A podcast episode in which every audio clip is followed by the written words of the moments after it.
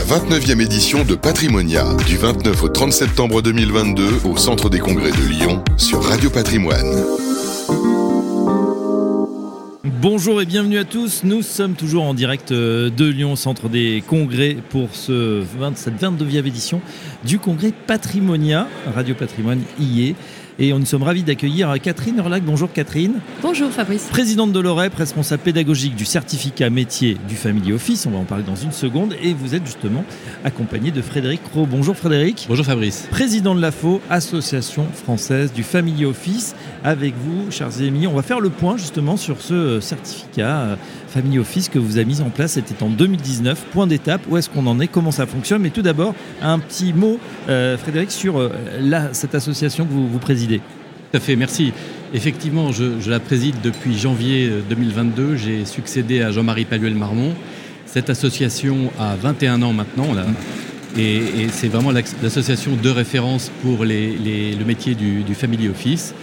Et, et, nous avons effectivement, vous l'avez rappelé, mais euh, décidé il y a peut-être 4 ans de lancer une formation. On avait fait un, un tour de, un tour de piste et, et on, on, a été ravis de, de, de se, je ne sais pas si on veut dire fiancer, mais en tout cas de collaborer avec, euh, avec l'OREP. Voilà. L'OREP, Catherine, un, un mot hein, pour ceux qui ne vous connaîtraient pas, c'est rare dans le monde du, conseiller en gestion de patrimoine. Oui, alors l'OREP, c'est un organisme de formation euh, professionnelle dédié à la gestion de patrimoine. On s'adresse à tous les professionnels du patrimoine et on propose des, des formations euh, diplômantes et certifiantes. Voilà, alors, on formé à peu près 10 000 personnes de, en 25 ans. 10 000 personnes. Euh, alors ce Family Office, c'est étonnant parce que c'est vrai que c'est une, une profession, je ne vais pas dire confidentielle, mais c'est vrai qu'il est, qu est niche dans la, le conseiller en gestion de patrimoine. Vous avez décidé de faire cette formation certifiante. On rappelle à l'origine pourquoi euh, c'était important d'avoir une formation certifiante voilà, en fait, euh, ce dont on s'est rendu compte, c'est que le, terme de, de family, euh, family officer ou de family office était assez souvent galvaudé.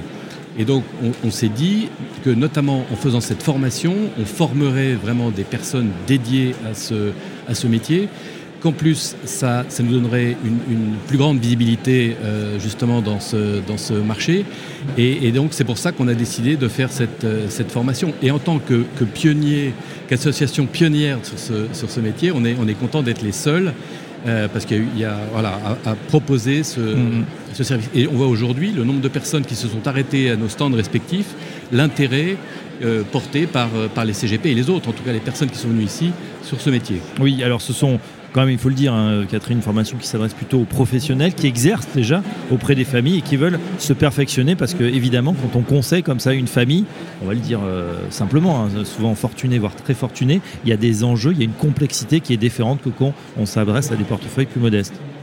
Oui, absolument. Et puis c'est surtout que le, métier n'est pas tout à fait le même en réalité, hein, parce que il y a deux grandes différences, je dirais, quand on est euh, euh, conseiller patrimonial ou quand on est family office. Euh, quand on est family office, on a peut-être une vision encore plus globale, euh, parce qu'on travaille avec une famille et qu'il y a des briques qu'on doit rajouter, notamment euh, la gouvernance familiale et puis l'accompagnement de la famille, notamment dans la médiation. Et ce, ce rôle de médiateur, bah, ça s'apprend et on le rencontre peut-être un peu moins dans le métier de, de gestionnaire de patrimoine. Je crois que c'est, enfin, Frédéric le dirait mieux que moi, mais... Tout à fait d'accord là-dessus, et, et c'est ça qui est très important, en fait, c'est que le family officer, il doit être capable de répondre à un, un, un, un éventail très large de problématiques qui vont de la philanthropie à la gouvernance, à, au passage de génération, évidemment à la, à la stratégie, à l'allocation d'actifs, mais, mais ça fait l'allocation d'actifs, c'est un des éléments, le développement durable, le private equity, il y a énormément de sujets. La philanthropie. La philanthropie, et c'est pour ça que grâce à cette formation, les personnes qui la suivent sont ensuite capables de traiter avec un, un fonds de private equity, avec des situations. On leur donne les moyens d'être ensuite de, cho de choisir le, le, meilleur intervenant pour la famille qu'ils représentent. Mmh. Et ça, c'est très important d'être vraiment 360. Euh, une question, euh, c'est un détail, mais euh, on, Family Office, Family Office, on n'a pas réussi à franciser le mot, il n'y a pas d'équivalent français? C'est une bonne colle. Non, euh, alors c'est un terme d'ailleurs, le, le Family Officer, il date du 19e siècle. Les premiers sont américains, c'était les Rockefeller, les Carnegie, les grandes familles qui avaient une activité industrielle oui. et à côté qui avaient créé un bureau pour gérer leur propre, leur propre business euh, patrimonial et, et, les philanthropies et, et, tout ce qui existait déjà. Leur fondation, leur, leur trust, fondation, etc. leur trust, voilà, exactement.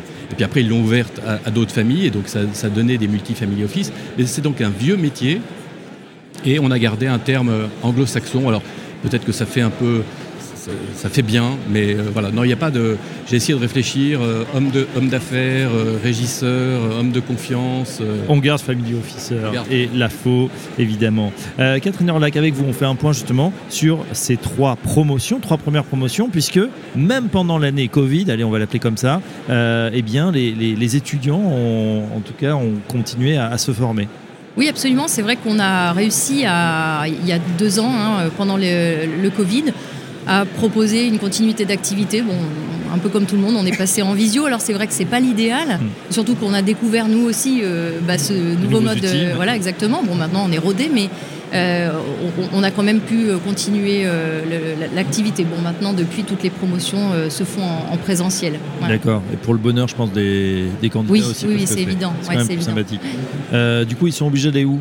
Pardon. Ils sont obligés d'aller où C'est en présentiel Paris. À Paris Ah, c'est à- alors, c'est Voilà. à Paris, ce sont des promotions qui ouvrent en janvier, donc là on va ouvrir notre Frédéric quatrième, euh, quatrième, promotion. quatrième. On a déjà 15 inscrits euh, sur le- la promotion euh, à venir.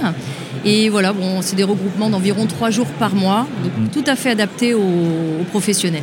Quels sont les retours, Frédéric euh, Croce, sur justement ces premières promotions Est-ce que euh, voilà, qu'est-ce que ça leur a apporté Euh, Est-ce qu'on peut mesurer Alors, tout à fait. Alors, on a, on a déjà euh, un membre de la première promotion qui est devenu administrateur euh, de l'AFO et qui est au bureau. On en a d'autres, une euh, qui est devenue déléguée régionale. Euh, donc, ce, ce sont. Et, et- et tout à l'heure encore, j'ai croisé quelqu'un de la deuxième promotion qui est venu me voir. Et, ils ont réussi à créer entre eux un. je vais dire un mot encore anglais, un network d'alumni, Un réseau, oui. un réseau d'anciens, un réseau d'anciens Oui, vous trouvez les traductions finalement. sur ces choses simples. Et, et- et c'est assez intéressant de voir parce qu'ils se. Mais tiens, il y avait Jean-Marc, ils, ils ont créé une vraie communauté. Ouais, Et ça va, ça va continuer. Donc, euh, quatrième promotion, ce sont des promotions quoi, de, de 20, 20 personnes On hein, est entre je pense 15 et 25 15 et 20. personnes et c'est vrai que ce qui est très intéressant, c'est que finalement, on a donc des CGP indépendants, Mm. on a des collaborateurs de banque, on a des mono ou des multifamily office, euh, des avocats, notaires, experts comptables. Et ce qui fait qu'au-delà de l'apprentissage, on a un- une vraie communauté qui se crée. Il y a des vrais échanges de bonnes pratiques entre les participants. Et je crois que c'est ce qui fait aussi la richesse de ce certificat. Oui, euh, vous savez, on est Radio Patrimoine, de nombreux CGP sont à l'écoute. Si euh, justement il y en a qui sont intéressés, alors voilà, promotion de janvier, il est encore temps peut-être de s'inscrire. Quelles sont les modalités pratiques? Quel est le temps? Quel est le euh, de temps de formation? Parce que c'est important quand on est Mm. professionnel, on ne peut pas lâcher ses clients non plus. Absolument. Euh, quel est le coût de la formation? Alors c'est une formation qui dure une vingtaine de jours, comme j'indiquais tout à l'heure, Oui. trois jours de cours par mois maximum, donc Maximum. c'est tout à fait adapté au rythme professionnel. À Paris, pour s'inscrire, il faut se rendre soit sur le site de la FO, soit sur le site de l'OREP, et il y a le dossier d'inscription qui est disponible. Et la durée, je ne l'ai pas donné encore, c'est, euh, si je l'ai dit, 20 Si, jours 20 jours. 20 jours 20 Voilà. jours, donc euh, 100 140 heures, non 140 C'est ça, heures en tout. Qui dispense ces cours Les... Qu'est-ce qu'on va trouver justement? Oui, alors je crois que c'est vraiment la richesse de, de- de ce diplôme, c'est qu'on a réussi euh, avec la FO à mettre en place une équipe pédagogique qui n'est composée que de professionnels. Soit ils sont déjà euh, family officers, soit ils travaillent tous avec des family office. Et au-delà de, de partager leur savoir, surtout ils viennent partager leur savoir-faire. Et donc ça veut dire qu'on a une formation qui est très pratique, très opérationnelle, et, et- et donc euh, qui est transposable assez vite pour les participants. Ouais, Ça veut dire que les sachants sont eux-mêmes intégrés et à la manœuvre, je dirais, tous les jours. Voilà.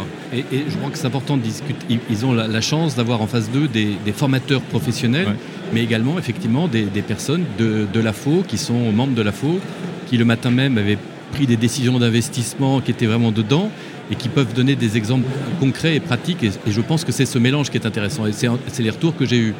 Mm. C'est- d'avoir euh, à la fois des, des- des membres de l'AFO et, et des, et des formateurs euh, professionnels. Des choses très pratiques, Oui. évidemment, et beaucoup d'exemples, sans doute, sans révéler, bien sûr, euh, d'informations confidentielles. hein, c'est aussi toute la nuance. Est-ce que ça veut dire, Catherine Lorlac, que, voilà, au sein de l'OREP, ce sont des, voilà, des formations qui vont se multiplier? Vous pensez déjà à d'autres d'autres formations, d'autres types de formations qui seraient dans ce secteur?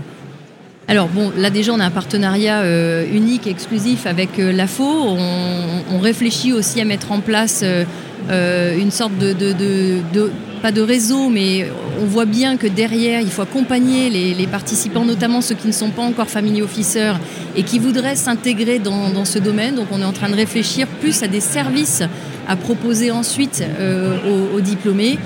voilà pour, pour le, le, côté, je dirais, pratique. Et ensuite, on réfléchit aussi à la mise en place maintenant de formations non diplômantes ben, pour la mise à jour, parce que c'est bien de se former, d'être diplômé, mais on commence à avoir des demandes ben, des promos précédentes pour nous dire maintenant, il faut nous proposer chaque année des, des sortes de séminaires d'actualisation. Voilà, et on, on, est en train de réfléchir à ça. il y a même des sociétés qui demandent à, à, ce que leurs employés soient, suivent les, cours et la certification. Donc ça veut dire que c'est vraiment reconnu, même de la part des, des employeurs, la, la qualité. employeurs et l'ensemble des professionnels de la finance. J'ai une dernière question pour vous deux. Euh, voilà, on est au sein de Patrimonia, c'est un peu le, le temple hein, du conseil en gestion de patrimoine, une fois par an à Lyon. Euh, quel est votre retour Voilà, le, salon vient de démarrer. Euh, c'est une bonne édition. Vous disiez tout à l'heure beaucoup, beaucoup d'affluence sur votre stand. Alors oui, exactement. Alors moi, moi malheureusement, c'est ma première année en tant que président. Ah non, c'est bien. Vous avez un œil neuf, Frédéric. oui, mais je peux pas comparer. Je peux pas vous dire. Mais je crois qu'effectivement, il y, a cette année particulièrement voilà, particulièrement de monde,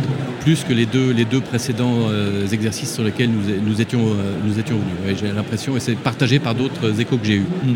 Catherine, vous qui aussi avez une longue expérience de patrimoine. Oui, alors une longue expérience, euh, mais néanmoins, c'est la première année que l'OREP a un stand ici. Et ce que je constate, et je crois qu'on doit vraiment tous s'en réjouir, c'est que nous, on a beaucoup de passages sur notre stand pour les formations à la faux pareil. Et d'une manière générale, je crois que ça veut dire que la profession a vraiment compris la nécessité de monter en gamme euh, dans le conseil. Et encore une fois, ça c'est très très bien pour la profession en général. Voilà, donc euh, formation certifiante au métier de family officer, faute d'un autre mot. Euh, les infos sur le site de l'OREP, sur le site de l'AFO. Un grand merci, Catherine Orlac, présidente de l'OREP. Merci à vous. Responsable pédagogique, et Frédéric Rowe, président de l'AFO. Un bon patrimoine à vous et à très bientôt sur notre antenne. Merci, merci beaucoup. Merci. La 29e édition de Patrimonia, du 29 au 30 septembre 2022 au Centre des Congrès de Lyon sur Radio Patrimoine.